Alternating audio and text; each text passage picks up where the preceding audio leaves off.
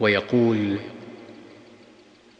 اللهم اغفر لحينا وميتنا وشاهدنا وغائبنا وصغيرنا وكبيرنا وذكرنا وأنثانا.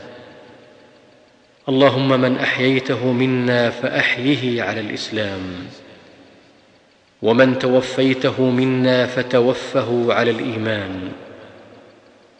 اللهم لا تحرمنا اجره ولا تضلنا بعده.